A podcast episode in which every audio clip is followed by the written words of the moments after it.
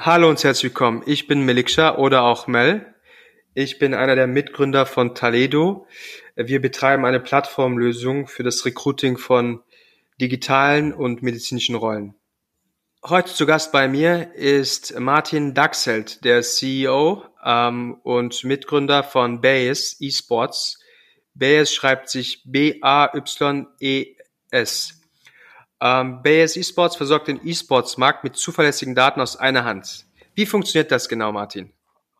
Ja, also mein Name hast du ja schon dankenswerterweise erwähnt. Ähm, ich bin äh, der CEO von Base Esports, bin damit zuständig äh, natürlich für die, die Strategie unseres Unternehmens und auch äh, sozusagen als CPO nebenbei für, für die Produktstrategie insbesondere und die Technik. Ähm, und unser Unternehmen ähm, ist eine ganz spannende Sache. Vielen Leuten ist ja E-Sports vermutlich schon mal jetzt untergekommen. Es ist eine boomende, eine boomende Industrie, also professioneller E-Sports und Base E-Sports. Wir sind ein Datenvermarkter. Äh, das heißt, wir schließen Verträge mit großen Turnierorganisatoren oder Game Publishern ab für professionelle E-Sport-Turniere und ähm, helfen dann diese Daten zu extrahieren, aufzubereiten, also in ein benutzbares Format zu verwandeln und vermarkten das dann für verschiedene Industrien. Von der Mediaindustrie ähm, über die Bet über zum Beispiel Wettindustrie, die brauchen solche Daten, äh, Anal Analytics-Industrie, also welche Spieler sind gut, wo kann, muss man was verbessern und so weiter. Das ist also eine ganz spannende Sache. Wir sind da auch äh, im Prinzip der Marktführer für E-Sports. Wir sind also ein Joint Venture zwischen Sporträder. Äh, das ist äh, eben für den traditionellen Sport äh, auch einer, der ist, glaube ich, der größte äh, Datenrechtehändler, die zum Beispiel mit der NBA zusammenarbeiten und der Deutschen Fußball-Bundesliga und so weiter. Und wir sind sozusagen, äh, wurden 2019 als Spin-off äh, von Dojo Madness und Sporträder äh, gegründet und äh, beackern sozusagen das E-Sports-Feld. Cool. Und Bayes, also es schreibt sich B-A-Y-E-S. Genau, das ist, äh, wie, wie kam es zu dem Namen? Das passiert, wenn man halt das Team abstimmen lässt. Ähm, also im, im Prinzip hieß, war das ein Teamname in Dojo Madness ähm, und das ist halt, wer, wer sich ein bisschen mit Wahrscheinlichkeiten beschäftigt, er kennt das Base-Theorem und so weiter. Und äh, da wir uns auch mit Wahrscheinlichkeiten im Zuge der Wettindustrie rechnen, wer gewinnt das Spiel, voraussagen, das ist also eins unserer Hauptgeschäfte, daher kommt also der Name. Du hast ein bisschen tief gestapelt, ihr habt ja Top-Exklusivverträge äh, mit ganz tollen Titeln. Ja, da waren wir, äh, also wir haben, äh, unser erster Exklusivvertrag war sozusagen mit, mit der ESL, also ähm, das ist einer der größten unabhängigen Turnierveranstalter, gerade im Bereich CSGO Dota. Ähm, dazu gehört also die ESL an sich, ESL One, also Köln, sagt vielleicht manchen Leuten was, äh, aber auch Dreamhack und äh, die Mountain Dew League zum Beispiel. Und ähm, das ist vor allem betrifft vor allem CSGO und Dota. Und dann haben wir aber, da waren wir sehr stolz drauf, äh, als erster einen äh, exklusiven Vertrag mit einem Game Publisher gemacht. Also Game Publisher, äh, dem gehört das Spiel, der entwickelt das Spiel und der ähm, betreibt auch selber Turniere und das war Riot Games. Und äh, da haben wir für diverse League of Legends äh, Ligen äh, auch den exklusiven Datenvertriebsvertrag bekommen. Das ist top. Ne? Für die Leute, die sich auskennen, also jetzt ein paar Begriffe sind geflogen. Counter-Strike Go, CSGO heißt Counter-Strike ja. Global Offensive, ja. Genau. Dann gibt's noch Dota und dann gibt's noch League of Legends. Das sind komplett unterschiedliche Genres, aber das sind jeweils die Titel, die Führer in ihren Bereichen, ja?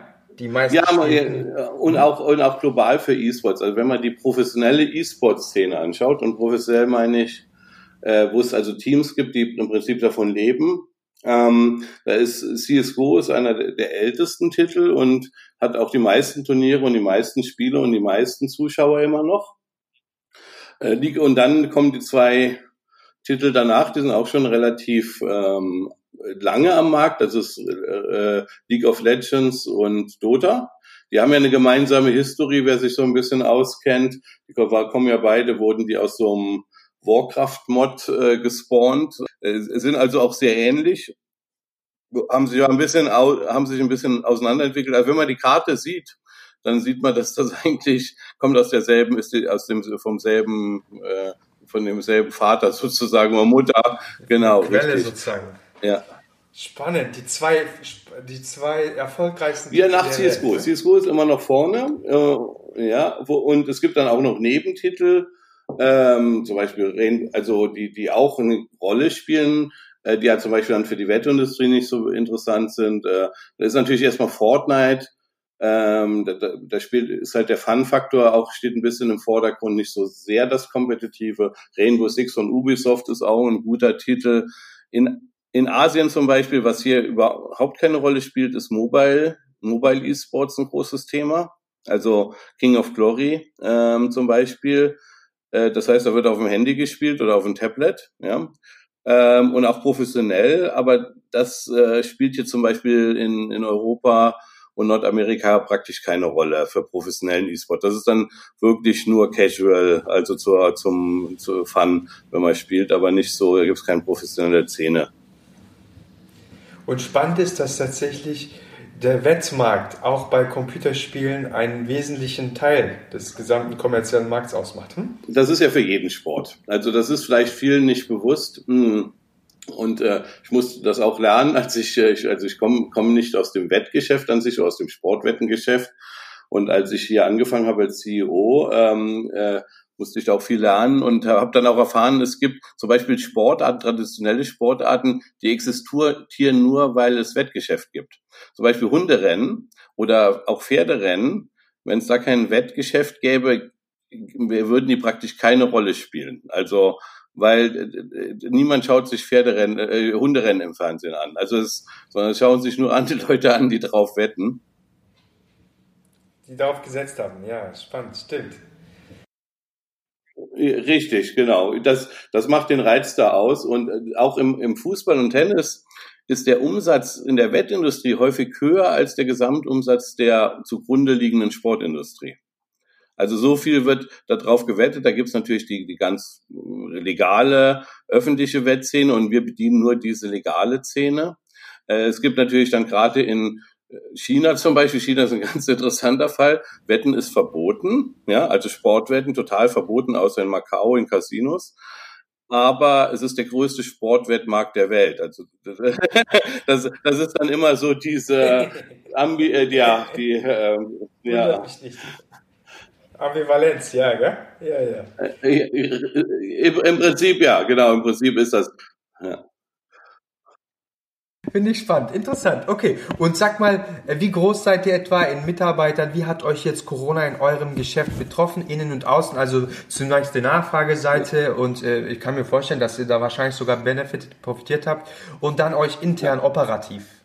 Ja. Ja, also, äh, also erstmal, wir sind jetzt äh, ca. 45 Mitarbeiter, wir sind mit 20 circa gestartet März letzten Jahres, also wachsen, wachsen ganz tüchtig. Ähm, und Corona, das, also natürlich der erste Impact war natürlich erstmal wie für, ich denke, alle Unternehmen und auch gerade alle Unternehmen aus dem Sport- und Entertainment-Bereich erstmal totale Unsicherheit. Das heißt, auch bei der E-Sports, bei E-Sports gibt es zwei Turnierarten. Offline-Turniere und Online-Turniere. Äh, das ist ein bisschen misslead, also ein bisschen missverständlich. Äh, Offline-Turniere sind Turniere, die ähm, praktisch, wo die Spieler in, in einer Arena sitzen, zusammen und es auch im Normalfall Zuschauer gibt. Die werden natürlich auch online übertragen, mhm. aber die heißen tatsächlich Offline-Turniere. Und also ein, und da gibt es Online-Turniere und das müsste eigentlich heißen Online-Only-Turniere. Da sitzen die Spieler mhm. irgendwo. Die können eigentlich kann jeder separat im Hotelzimmer sitzen oder die, die es gibt aber keine, es gibt keine Vor-Ort-Zuschauer. ja? Genau. Und das sind die, sagen wir, die, die wirklichen Kassenknaller sind natürlich, äh, also wo auch die großen Preisgelder sind, da ist die Finals sind dann zum Beispiel äh, Offline-Turniere, ja. Also ESL War, mhm. mit Stadion, ja. genau, mit Zuschauern. Die Leute ja. sind vor Ort, können ihre äh, ja, Stars Genau, ist jetzt in, in, Köln zum Beispiel, wird ja, wird ja die ganze Köln-Arena gemietet, ähm, äh, oder, oder Katowice. Ja. Riesen, ja, ja, jetzt ein riesen äh, Event. Ja, also wir, vor ein paar Jahren hat mich der Riots-Chef Europa hat mich mal eingeladen. Ich konnte leider nicht hin. Dann habe ich meine Jungs, meine Brüder und so und Freunde hingeschickt. Und die waren sehr, die haben mir Bilder geschickt. Das ist ja krass. Also als Veranstaltung ja. auch gute Stimmung, Rahmenprogramm, Ähm, ist wirklich gut gemacht dann und also und ähm, also ich war ich war in, in Paris in Paris äh, bei der Weltmeisterschaft äh, League of Legends Weltmeisterschaft im Finale letzten Jahres äh, letztes Jahr. Das war schon sehr beeindruckend. Also war auch voll ausverkauft da kriegt man auch keine Tickets mehr also. Der Effekt ist aber jetzt also darauf wolltest du noch online jetzt ja, wahrscheinlich noch, ja, ja so so. Und natürlich war dann erstmal was passiert und natürlich hat, hat sich dann, das war ganz krass, da hat gerade in Katowice ein großes ESL-Turnier stattgefunden, also offline. Und dann, und dann hieß es erst, na ja, findet es überhaupt statt und mit Zuschauern, dann ohne Zuschauer. Dann hat es ohne Zuschauer stattgefunden und dann wurden aber langsam alle Offline-Turniere in Online-Turniere verwandelt, ja. Und das heißt, wir hatten da so einen Monat Unsicherheit. Welche Turniere finden statt? Es wurden auch welche abgesagt die E-Sport-Industrie hat sich zum Glück dann sehr schnell insofern gefangen, dass die einfach alle Turniere in Online-Turniere verwandelt hat. Ja. Ja, Nein, und äh, mhm. für uns war die Challenge halt, äh, eine gewisse Flexibilität zu zeigen. Wir mussten natürlich unsere Kunden informieren. Die haben uns natürlich gefragt, ja, was findet denn statt? Weil unsere Kunden müssen auch vorausplanen. Ähm, und also wir, und wir mussten versuchen, diese Informationen von den Turnierorganisatoren zu beschaffen. Und, und, und äh, das hat sich zum Teil wirklich täglich geändert, äh, der Status von so einem Turnier. Mhm. Aber das war eigentlich nach einem Monat so, hat sich das eingespielt. Ja? Ähm, dann war klar, geht alles mhm. auf in online und äh, dann wurde das, das auch wieder stabil. Und von da an war das, äh, da kommt jetzt ein zweiter Effekt, von da an haben wir eigentlich profitiert. Weil was passiert mhm. ist, dass der traditionelle Sport, äh, Fußball, da ist alles weggefallen und Fußball hat ja auch keine Möglichkeit, in Online-Turniere zu, äh, mhm. zu, zu, zu, zu, zu, zu ver verwandeln. Das geht ja nicht. Und am Anfang hat man ja auch nicht ohne Zuschauer gespielt, das kam nachher. Und dadurch ist für die Wettindustrie zum Beispiel, die hatten plötzlich, die hatten wirklich, hm, wenn, wenn die jetzt sagen wir mal 1000 Spiele, so ein großer Buchmacher 1000 Wettmöglichkeiten, äh, also Spiele am Tag anbietet, war plötzlich hatten die nichts mehr außer E-Sport. Und das ist zu euch übergeschwappt. Das hat dann dazu geführt, natürlich, ein Hardcore-Fußballfan wird nicht auf E-Sports wetten. Der versteht das auch nicht. Also E-Sports ja, hat auch eine gewisse Hürde, klar.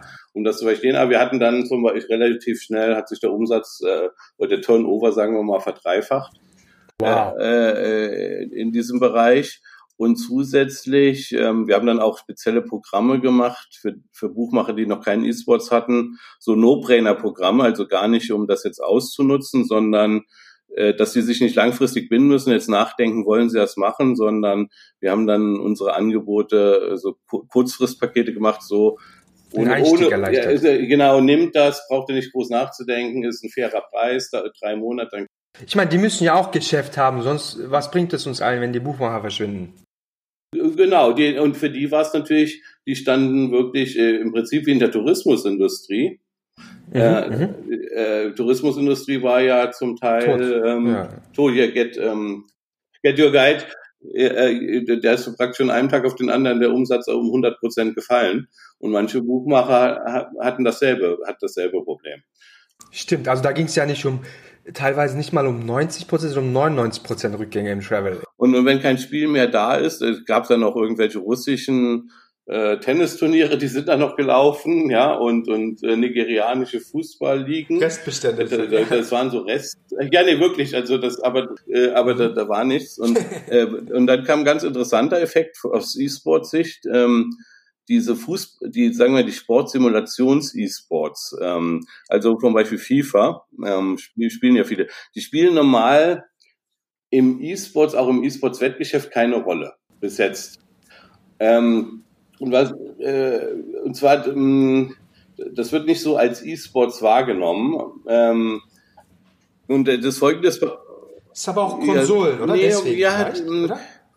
Da gibt es verschiedene Theorien. Also ich kann das auch nicht genau sagen, aber das war äh, fürs Wettgeschäft äh, null, also wirklich null davor.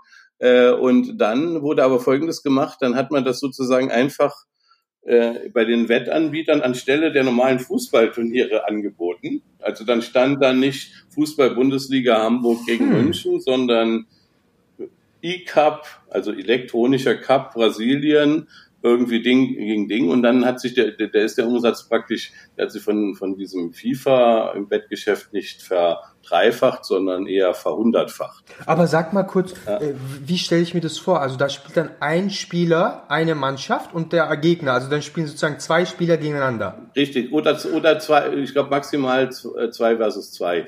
Ja. Interessant und ja. weil interessant, dass eine Mannschaft sozusagen von zwei Personen gesteuert wird, ja? Genau, das gibt das, den Modus gibt's auch. Es gibt ja nicht nur FIFA, FIFA sondern auch Tennis gibt's auch sowas und so weiter. Und sag, äh, spielen die dann auf ähm, auf Konsole oder auf Computer?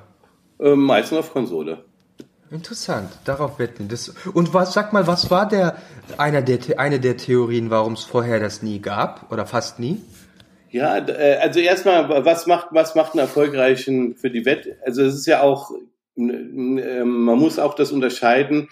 Die Wettindustrie reflektiert nicht unbedingt die, das Zuschauerinteresse. Ja, ähm, also in, in E-Sport, zum Beispiel Fortnite ist ein ganz gutes Beispiel. Ja, mhm, ähm, mhm. ist ja, hat eine große Fanbase, also spielen viele Leute. Ja, ähm, hat auch viele Zu Zuschauer auf Twitch. Ja, also viele Leute schauen ja. sich Influencer-Videos an, Casual-Videos und auch, es gibt ja auch äh, äh Fortnite-Turniere, äh, mhm. die dann meistens von dem, dem Game-Hersteller äh, ausgerichtet werden und der da auch sehr, sehr große, sehr gute, sehr große Preisgelder mhm. vergibt. Von Publisher. Dann, äh? Aber das ist, warum ist das für die Wettindustrie kein interessanter E-Sports? Ähm, äh, zum einen ist ähm, ist es sehr schwer, das wirklich zuzuschauen äh, äh, am Fernseher, weil diese Battle Royale nennt sich das. Also zum Beispiel, es gibt 100, 100 Spieler oder 25 Teams, die dann ausscheiden. Es ist sehr schwer zu verfolgen, was passiert wirklich, ja, am Fernsehen und wirklich einen Spannungsbogen aufzubauen. Hm. Ja. Bei einem Fußballspiel sozusagen. Ja, beim Fußballspiel spielt ja Team A gegen Team B es steht 1-0, es geht gegen die 90. Minute, schaffen die es noch, ja. Hm. Äh, ist nicht so engaging in irgendeiner Form, ja. Ja, und aber wenn, wenn man zum Beispiel Battle Royale 100 Spieler, Spieler hat, mhm. man, der, der Fernsehzuschauer kann ja nur, oder die, die Kameraführung kann ja nur einen kleinen Teil abdecken, was überhaupt passiert. Stimmt. Ja. Richtig. Und dann kommt dazu, dann ist zum Beispiel die Audience sehr jung. Also mhm. wir spielen sehr viele äh, Minderjährige, ja. Mhm. Zum Teil mhm. auch sehr junge Kinder. Und da, da ist natürlich für die Wett, für die Wettindustrie alles, was minderjährig ist, ist uninteressant. Genau. Stimmt, das ist eher ein jüngeres Klientel. Wobei zumal ich viele Freunde immer, die mich herausfordern. Ich spiele ja kein Computer, auch keine Konsole mehr. So. Äh, und äh, die versuchen immer mich auf Konsole. Und das, der Witz ist, ich nehme das auch gar nicht ernst, weil das ist ja kein irgendwie, äh, ich weiß nicht, Fußball nimmt ja, man nicht ja. ernst. So Shooter eher, wenn überhaupt. Und, und dann äh, das ist und dann ist Fortnite sehr spaßorientiert. Also da steht wie durch dieses Bauen und diese Kostüme, da spielt auch an, nicht nur dieser, ah, ich will gewinnen, ja, sondern auch dieser kreative Gedanken und Spaß haben im Vordergrund. Und das macht es halt nicht zu einem kompetitiven Sport. Und Sport ist nun mal definiert äh, kompetitiv. Ich will gewinnen oder ich will einen Rekord, ich will einen Rekord holen, ja. Die Nachfrageseite haben wir ziemlich gut. Wie hat es euch intern dann betroffen? Das heißt, äh, ihr habt dann wahrscheinlich natürlich auch wie alle anderen auf Homeoffice gewechselt oder wie hat es ja, euch genau, betroffen? Genau, also das, das lief eigentlich, ähm, also wir sind sowieso darauf vorbereitet, ja. Mhm. Also mal, äh, eigentlich alle unsere Mitarbeiter haben einen Laptop mhm. und wir benutzen sowieso, wir haben sowieso Slack, äh, äh, mhm. Hangouts und alle, alle Tools schon im Einsatz gehabt. Ähm, wir hatten dann so ein bisschen bedenken, was bedeutet das für die Teamkohäsion. Mhm. Ähm, wir haben dann natürlich auch relativ schnell gesagt, so wir, wir geben es frei. Mhm. Also jeder darf so, so viel Homeoffice machen, wie er will. Mhm. Ja, das gab auch dann ganz verschiedene. Es gibt Leute, es gibt, es gibt Leute, die haben wir praktisch dann ein paar Monate überhaupt nicht im Büro gesehen. Ja, äh, es gibt auch Leute, die kamen fast weiter jeden Tag. Ja, also äh, ganz, ganz, ganz spannend. Äh, generell hat das sehr gut funktioniert man merkt natürlich dann, wenn das über eine lange Zeit geht, dass es schon Leute gibt, die so ein bisschen aus dem, aus dem Blickwinkel verschwinden. Also man, mhm. bei manchen Leuten ist das kein Problem. Und das heißt auch nicht, dass die nicht arbeiten, sondern es ist dann mehr so, dass für die ruhigeren Typen, die vielleicht jetzt sowieso nicht sehr aktiv in Kommunikation von sich aus teilnehmen, mhm. da muss man dann ja. halt überlegen, wie bindet man die weiter ein.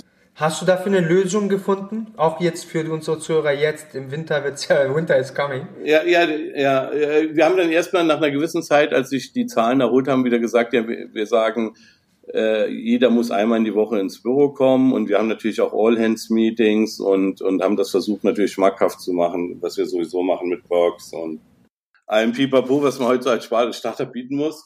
Und äh, ähm, jetzt ist natürlich wieder die Situation, jetzt haben wir es natürlich wieder gesagt, naja, äh, im Moment können wir keinem empfehlen, ins Büro zu kommen. Ja? Mhm, mh, mh. Ähm, aber da sind wir auch noch für nächstes Jahr am Arbeiten, wie wir das, was wir auch wollen. Also wir, wir, wir müssen auch diskutieren, wie sieht diese, wie, wie sieht diese Arbeit der Zukunft aus? Ja, ja ähm, genau, darüber reden wir auch. Und ja. da hast du auch, also verstanden, für die nächsten, ich, ich, ich habe die meisten Leute, die ich spreche, die haben tatsächlich noch keine Sicht auf die nächsten sechs, zwölf Monate. Ja. Aber jetzt über die nächsten paar Wochen denken sie, glaube ich, sehr ähnlich wie ihr. Ja, das so funktioniert ja auch. Also es ist jetzt nicht, dass wir jetzt einen absoluten Handlungsbedarf haben. Äh, wir fragen uns nur, wenn, nehmen wir an, Corona ist Vergangenheit, ja, mhm. ähm, also Lockdowns und äh, was wollen wir? Wollen wir sagen, okay, jeder darf so viel, wir brauch, ihr braucht gar nicht ins Büro zu kommen, sehe ich ein bisschen kritisch. Mhm. Weil warum hat man dann das Büro? Eben. Ja, ähm, warum warum gab es überhaupt Büros? Warum gibt es dafür überhaupt einen Markt? Weil die Leute ja. schon irgendeinen Mehrwert darin sehen. Ja, oder weil da könnte ich ja auch hinkommen, naja gut, dann, dann sage ich, ich heier dann, wir, wir, wir heiern sowieso ja viele Leute aus dem Ausland und bezahlen ja. Relocation und so. Dann kann ich ja auch sagen, ja, ich lasse die in Bleib der Ukraine dort. sitzen oder ja, ja, weltweit. Äh, da habe ich vielleicht sogar noch Kosteneinsparungen. Ähm, auf der anderen Seite stellen wir schon fest, dass die Kommunikation schon ein bisschen manchmal schwieriger wird, dass man nicht mehr so auf den Gang so Sachen mitbekommt. Ja, richtig. Äh, ja, und, und ja. da habe ich auch jetzt noch kein Tool gefunden, das so eine perfekte ja. Lösung ist, die das ganz natürlich abbildet, ohne dass man die Leute zwingt, schreib doch was auf. Ja, oder es gibt ja Tools, die sagen, die dann jeden Morgen, es gibt so diverse Slack-Tools zum Beispiel, die werden auch von diversen Firmen eingesetzt. Die, da muss jeder Mitarbeiter morgens sagen, ich arbeite heute an 1, 2, 3. Ja. Äh, und das ist dann für jeden einsehbar, so dass man da versucht, so eine gewisse Transparenz, Transparenz. herzustellen.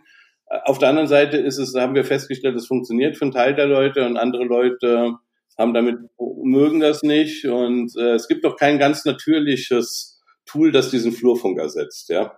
Spannend.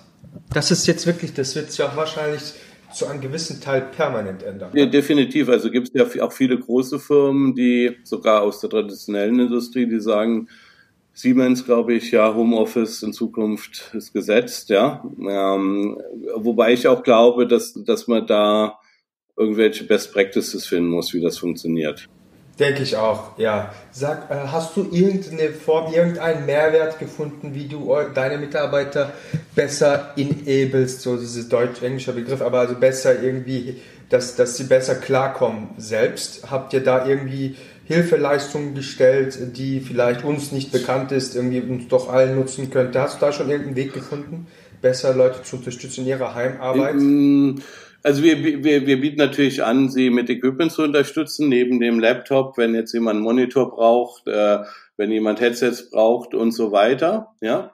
Ähm, und wir haben generell ein sehr engagiertes äh, Human Resource Department, die immer für äh, Probleme, sei es, sei es jetzt wirklich, dass irgendwas fehlt, ja, äh, von der Internetverbindung bis zu XY, aber auch wenn, wenn es zum Beispiel, wenn man sich nicht gut fühlt, ja, oder man sich äh, irgendwelche Sorgen austauschen muss, dann haben die immer ein offenes Ohr, sozusagen. Ähm, aber wir hatten eigentlich wenig äh, wirklich spezielle Requests. Das ging eigentlich, wir haben ja vor allem, wir haben vor allem ja Entwickler, Product Manager, die, die, die, die, eh wir haben sowieso schon immer eine, eine ein Homeoffice-Tag im Prinzip pro Monat hm. nur Questions Ask gehabt und hatten ja. wir nicht. Also das war schon immer ein, einer No Questions Ask, also und dann auf, auf Anfrage auch mehr. Wir haben auch angeboten, wenn jetzt jemand gesagt hat, äh, wir haben ja viele Leute, die zum Beispiel aus Brasilien und die, wenn die gesagt haben, sie wollen äh, Urlaub machen in Brasilien und dann vielleicht noch vier Wochen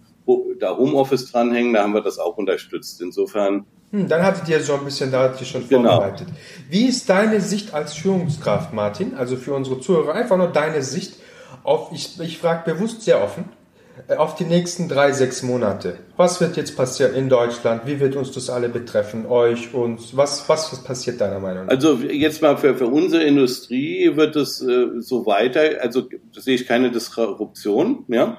Ähm, mhm. äh, das heißt, die, die E-Sports, die Turnierorganisatoren sind, waren ja schon darauf vorbereitet und wir mhm. gehen davon aus, dass bis Mitte nächsten Jahres eigentlich alle Turniere äh, online stattfinden. Ja, ähm, es hat natürlich langfristig auch für unsere Industrie, sagen wir mal, wenn es der gesamten Wirtschaft lange schlecht geht und die zum Beispiel die Wettanbieter, auch wenn wir die dann E-Sport angeboten haben, das hat bei weitem nicht äh, den Umsatzausfall bei den Wettanbietern kompensiert. Das heißt, die mussten ja. da schon zurückfahren und natürlich auch wenn die wenn die Audience der Wettanbieter, also die Wetter, ja, die normalen Menschen, wenn die bei denen, wenn dann die Arbeitslosigkeit steigt, wenn die weniger Geld zur Verfügung haben, hat das natürlich einen Longtail-Effekt natürlich auch auf uns. Ja, ähm, stimmt. Und da hat man natürlich schon, ich glaube, da sind wir in Deutschland jetzt noch ganz, ganz gut aufgestellt. Ja, ich glaube auch, es, es wurde ja viel kritisiert, ähm, diese, diese, dass man vorher ein bisschen auf die Finanzen geachtet hat und die Schuldenquote runtergefahren hat. Also äh, hat man jetzt auch ein bisschen mehr Spielraum gehabt und hat setzt den auch ein und das finde ich auch richtig. Ist natürlich nicht perfekt. Ich weiß es selber. Ich kenne einen Clubbetreiber natürlich hier um die Ecke. Für den ist das natürlich sehr bitter, weil da ist läuft seit seit praktisch März natürlich nichts. Ja. ja, also ja gar nicht. Der hat trotzdem seine Kosten, trotzdem seinen Ärger. Gibt es irgendwelche Content-Quellen, die spannend sind? Also zum Beispiel, keine Ahnung, manche Leute sagen, äh, lies Reddit, ja. Gibt es irgendwelche Content-Hubs, irgendwie Quellen, was auch immer, die du gerne liest, wo du denkst, hey, die Leute sollten auch mal über jetzt FAZ und Co. auch mal solche Sachen sich einverleiben? Gibt es da? Also ich, ja, ähm, also jetzt, ich habe jetzt da keine zentrale mhm. Stelle, aber über LinkedIn, ähm, ich habe ein ganz gutes Netzwerk, die auch viel empfehlen dann, ja. Und da schaue ich auch, wenn, wenn mich da was interessiert, dann äh, vielleicht bestelle ich mir dann das Buch oder. Okay, LinkedIn nutzt du die Community. Interessant. Interessant. Sag, äh, gibt es, äh, Martin, bei wem würdest du gerne mal Mäuschen spielen, wenn du einen Tag dürftest? Also was mich natürlich wirklich, ähm, mich interessiert ja, man äh, schimpft ja immer über die Politik und warum gehen Sachen so langsam. Das würde mich natürlich wirklich mal interessieren, wie, wie läuft das wirklich ab jetzt auf der auf Bundeskanzlerebene? Nee, wirklich ganz oben, ja. Warum ist das so schwierig? Warum werden gewisse Entscheidungen, wo sich jeder die Haare rauft und denkt, naja, das kann man, das könnte ja wohl nicht ernst meinen, ja. Okay. Äh, Personalentscheidungen, aber auch Sachentscheidungen, ja. Da würdest äh, du gerne mal reinschnuppern, ja? Wirklich, genau, wo, wie, da, muss, da müssen ja irgendwelche Kompromissprozesse hinter der Bühne ablaufen, die das erklären, weil ähm, ja, ja, ja. Es sind ja keine dummen, dummen Menschen, äh, die da. Ja, es geht nur um, du hast recht. Ja. Und ähm, wenn äh, kann man, kann die Zuhörer dich mit irgendetwas unterstützen? Generell, wenn e sich für E-Sports interessieren und was, vielleicht, ich meine, das ist generell, glaube ich, die in Deutschland. Ähm, äh, war auch sehr interessant jetzt hier, SAP investiert viel und darum wurden sie an der Börse abgestraft, weil jetzt die, die Gewinne nicht so sprudeln.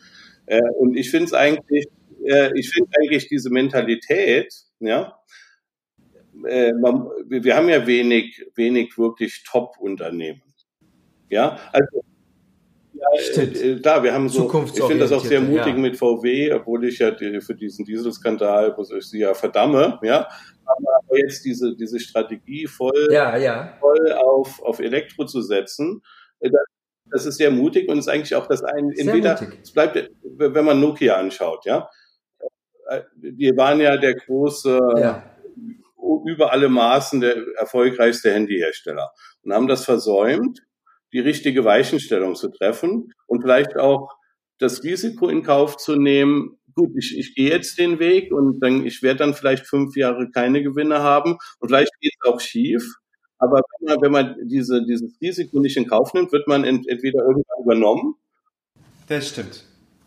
Aber Martin, ich kann es auch einsehen, sozusagen, dass so eine Entscheidung ja. natürlich schwieriger ist für ein Behemoth, ja, also so ein gestandenen großen Player, der alles zu verlieren hat, als jetzt im ja. Vergleich zu jemandem, der das vom Scratch aufbaut, weißt du so, der nichts zu verlieren hat. Natürlich ist es nicht einfach zu sagen, hey, ich habe hier ein bestehendes Modell mit keiner hunderten Milliarden Umsatz oder Dutzenden und plötzlich äh, ja. riskiere ich das. Jetzt, das, das kann ich verstehen. Vor allem sind das ja, ja die Leute, die solche Unternehmen führen, keine Unternehmer. Das macht ja doppelt so schwer. Das sind Politiker, das sind äh, Verwalter, aber keine Unternehmer.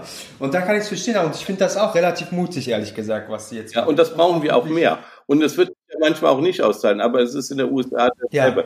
Ja. Äh, wenn man denkt, also vielleicht für die ältere Generation, ja. äh, IBM hat damals ein Betriebssystem, hat Milliarden in OS2 investiert, ja, ähm, zusammen mit Microsoft erst und dann alleine gegen Microsoft Windows kennen wir heute nicht mehr. Da haben die auch Milliarden versenkt. Ähm, Stimmt.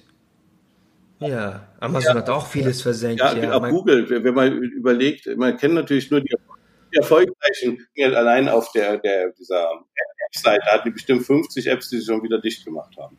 Richtig, ja, ja, auch allein dieses Google, Facebook, wie nennt es sich, oder Google Pay äh, damals gegen PayPal. Genau, Google Plus, richtig, du hast recht. Das ja, sieht man halt dann alles das. Das gehört halt ja, dazu, das Risiko einzugehen. Ähm, und natürlich ein Privatunternehmer, mhm. der nicht an der Börse ist, der macht das vielleicht, das sieht niemand. Oder der entscheidet das einfach.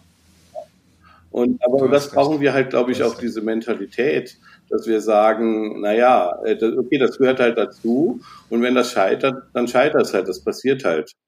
Eben, das ist Teil des ja. Business. Genau.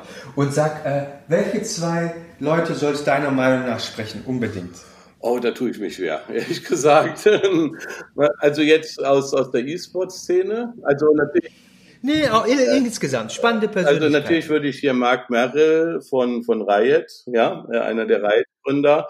Riot hat es ja geschafft, A, mit einem Spiel, ja, und da, da, äh, die, mhm. die Riot-Philosophie, auch die Philosophie ist äh, Player First, also wie sie bauen für den Spieler, ja. Das ähm, und da haben die ganze Firma ausgerichtet, haben mit einem, einzigen Spiel, das sie jetzt über zehn Jahre am Leben, äh, am Leben gehalten haben, also das heißt nicht oder wachsen, am Wachsen gehalten haben. Immer noch und, wachsen. Mit ja, dem Free-to-Play-Game. Und organisch. Ja, und einen unglaublichen Umsatz. Ja. Also äh, das ist bestimmt ein sehr interessanter Kontakt und bringen jetzt halt Valorant, einen ganz spannenden neuen Titel raus. Also sind trotzdem. Das wäre natürlich Englisch, ja? Er ist wahrscheinlich Amerikaner. Ja, genau, richtig.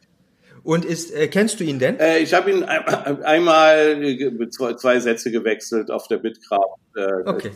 Schreibe ich mir mal auf. Wer noch außer Marc? Ah, in Deutschland. äh, ja, also auf jeden Fall natürlich, wo ich viel gelernt habe. Also äh, äh, Niklas Östberg von Delivery Hero, der CEO.